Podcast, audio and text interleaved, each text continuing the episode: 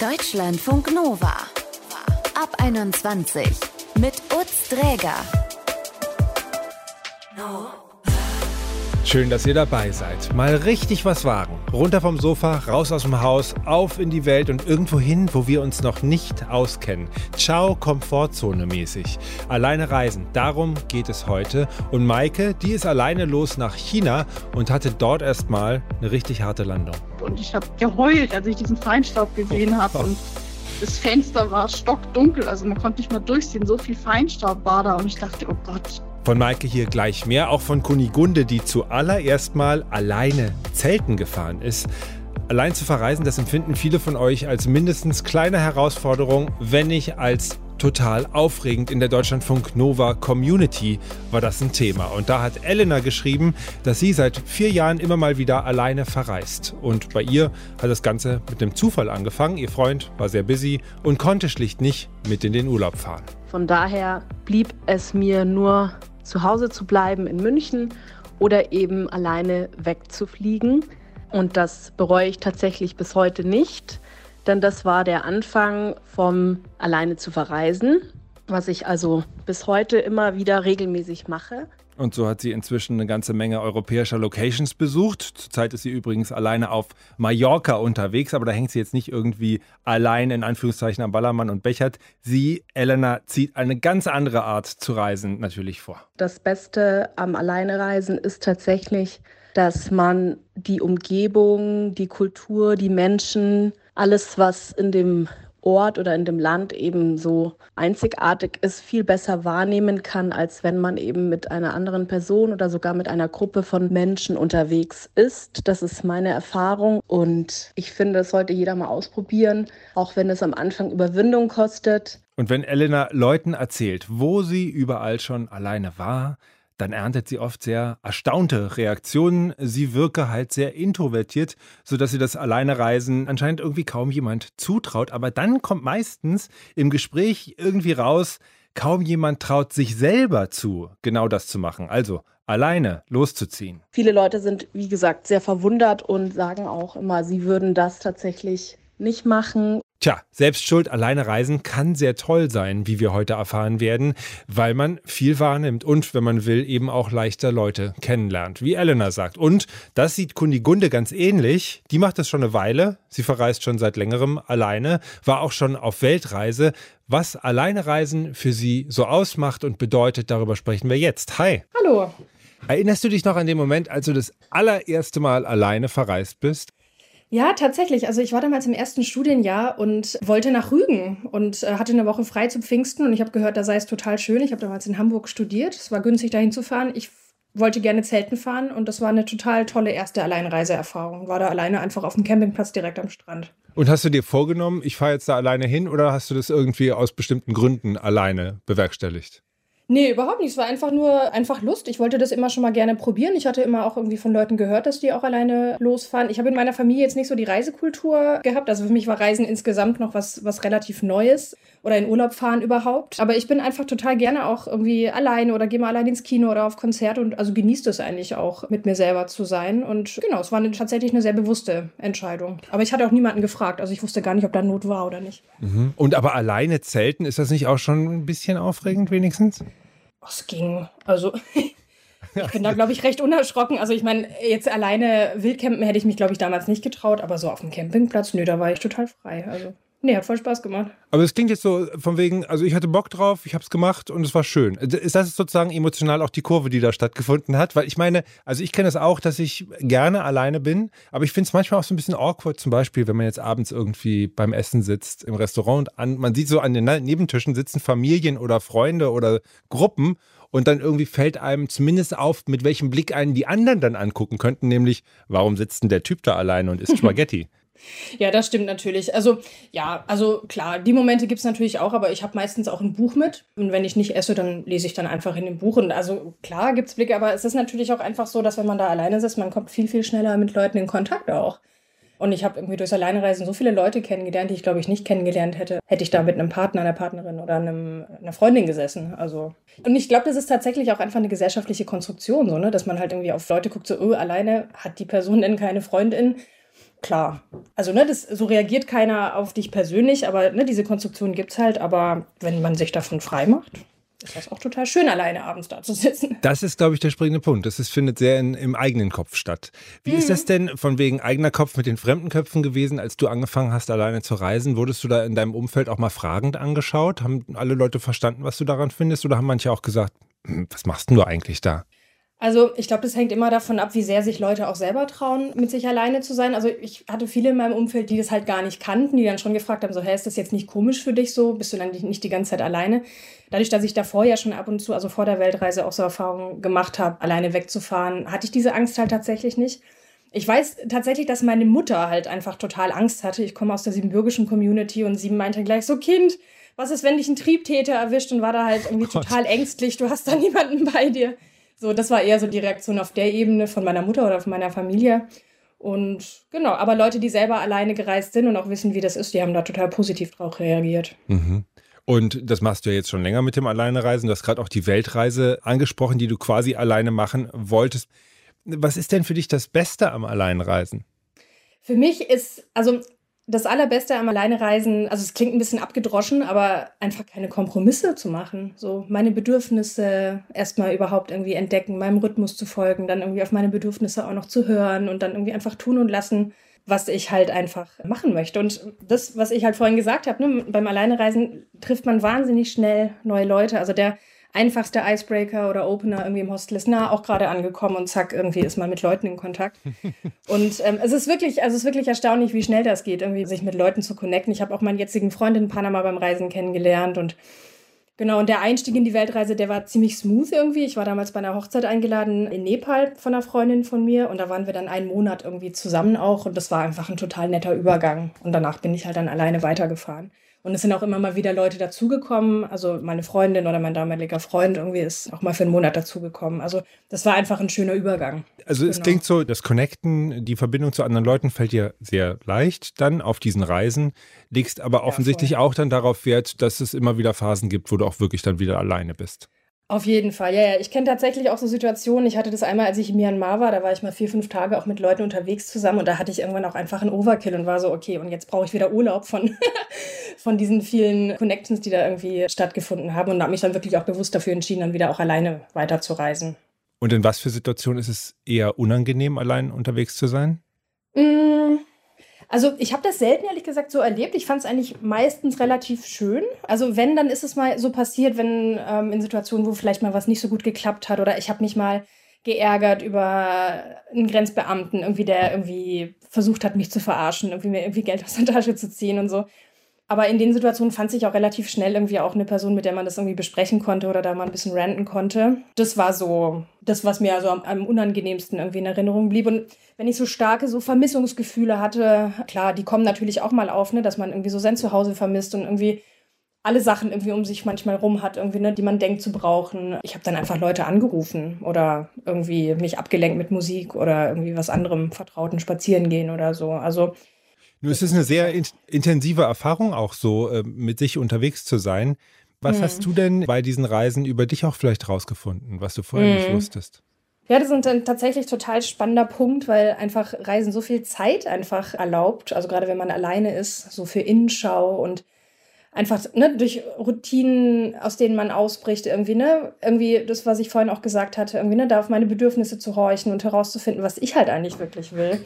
Also zum Beispiel so ein ganz banales Beispiel. Ich habe immer gefrühstückt und auf meiner Weltreise, als ich dann neun Monate unterwegs war, habe ich irgendwann, es war natürlich heiß, ich war in Südostasien, habe ich irgendwann rausgefunden, mir reicht eigentlich ein Keks zum Frühstück. Ich habe einfach immer nur aus Routine heraus gefrühstückt mhm. und habe dann einfach, ja, das quasi umgestellt und dann einfach einen Keks gegessen und dann Mittag gegessen. So, das reicht mir. So. Ich habe auch irgendwie gemerkt, irgendwie, dass halt ich super gut im Smalltalk bin, so, weil man ist ja irgendwie ständig auf Situationen, in Situationen irgendwie, wo man in neuen Kontexten ist mit neuen Menschen. Mhm. Das ist mir damals so bewusst geworden. Und mir hilft es wahnsinnig in meinem Job als Dolmetscherin, wo ich ständig auch mit vielen verschiedenen neuen Menschen ständig irgendwie Smalltalk führen muss und in Kommunikation bin. Ich glaube, der wichtigste Gamechanger, der war, dass ich tatsächlich einfach so viel Zeit und Raum hatte, so um in mich zu gehen um zu überlegen, so, ne, wer will ich denn sein und was will ich denn machen? Und bin da wirklich auf den Trichter gekommen, dass was mir eigentlich am allermeisten Spaß im Leben macht, ist Kochen und Leute bewirten und irgendwie Menschen auch einfach zusammenbringen durchs Essen. Aha.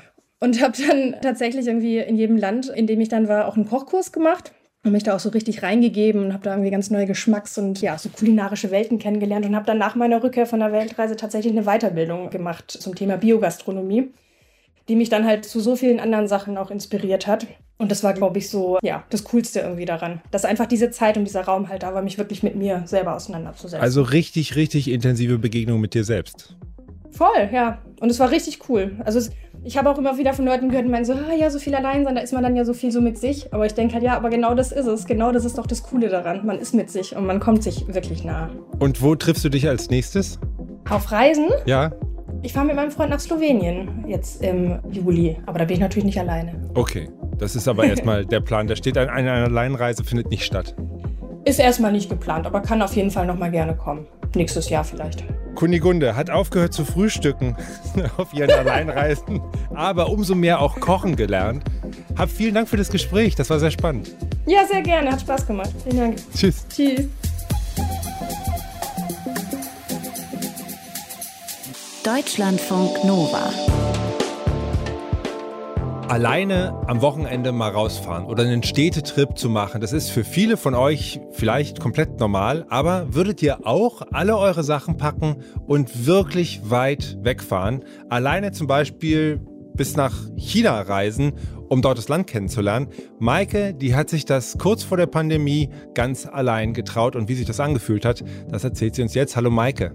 Hallo. Das war 2019, als du deine Sachen gepackt hast und auf nach China Genau. bist. War das für dich das erste Mal, dass du überhaupt allein verreist bist? Nee, ich bin schon seit ich 20 bin oder 18 schon, habe ich immer alleine Urlaub gemacht, aber noch nie außerhalb Europas, genau. Okay, kann man sagen, du hast so grob zehnjährige Erfahrung damit. Ja, mindestens, ja.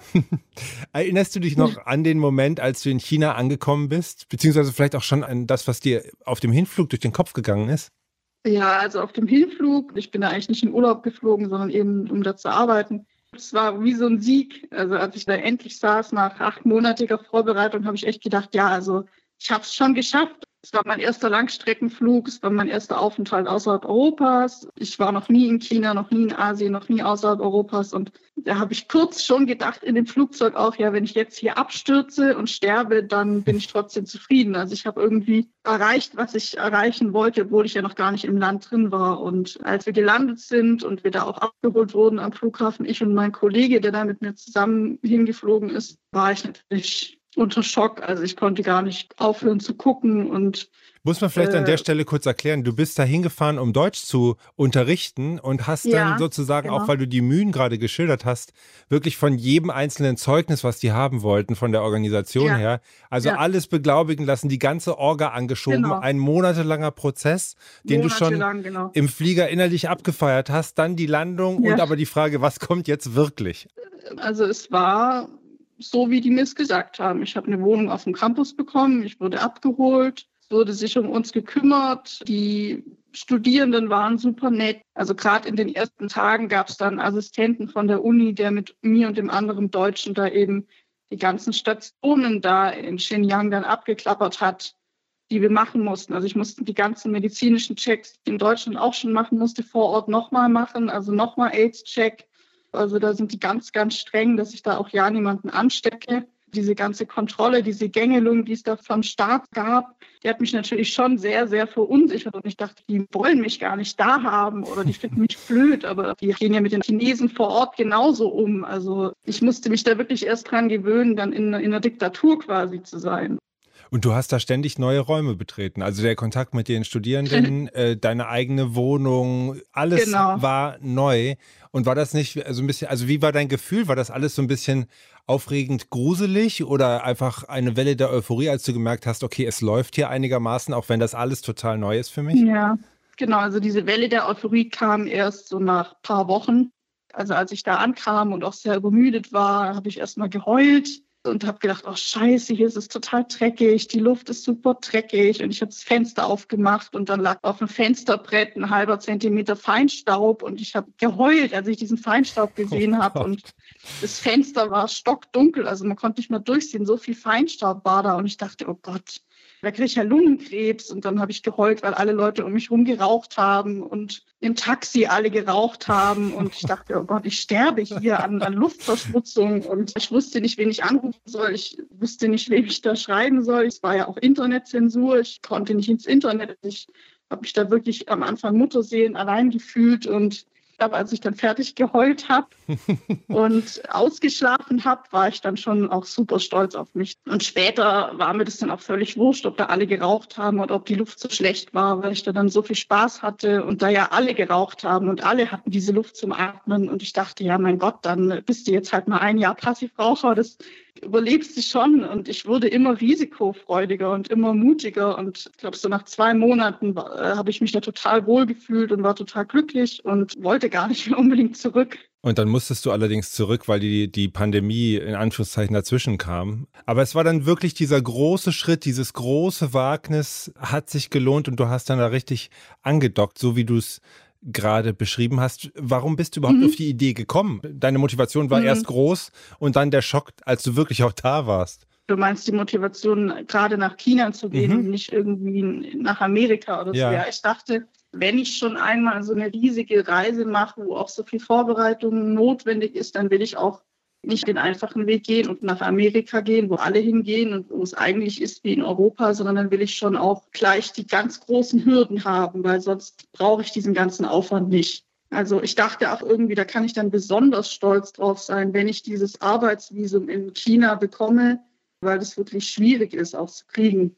Deutsch hat halt in China einen ganz, ganz großen Stellenwert. Also alle wollen da Deutsch lernen und dann nach Deutschland kommen und hier irgendwie Wirtschaft oder Ingenieurswesen studieren oder Technik oder sowas oder hier in der Autobranche arbeiten. Also deswegen die Studierenden, die haben mich angebetet, aber man war da schon, man war da eine Institution einfach da auch an der Uni. Also niemand mhm. hat da gemeckert, niemand hat irgendwie sich beschwert über die Hausaufgaben, die ich ihnen aufgegeben habe, sondern die wollten wirklich, es wollten mir gefallen und wollten auch, dass ich ihr Land mag und haben sich von ihrer besten Seite gezeigt und haben sich für München, Merkel, Fußball, Bier und Wurst interessiert und waren dann halt total erstaunt, als ich ihnen gesagt habe, dass ich mich weder für München, Fußball, Fleisch und Lederhosen interessiere und dass Deutschland nicht nur aus München besteht.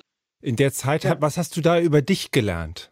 Also, weil es war ja schon radikal, da einfach so ganz alleine zu sein ja, ich, am Ende musste ich mich trotzdem auf mich verlassen. Also ich musste entscheiden, setze ich mich jetzt in dieses Taxi, wo sich niemand anschnallt und wo ich mich auch nicht anschnallen kann. Tue ich mir das jetzt an oder laufe ich da zehn Kilometer durch die Stadt? Oder vertraue ich einfach dem Taxifahrer, dass ich da schon ankomme, wo ich ankommen will? Oder habe ich Angst, dass der mich ausraubt oder irgendwas mit mir macht? Also Vertrauen ist also was, was du äh, lernen musstest, um einfach da genau, auch autonom ich, ja. sein zu können.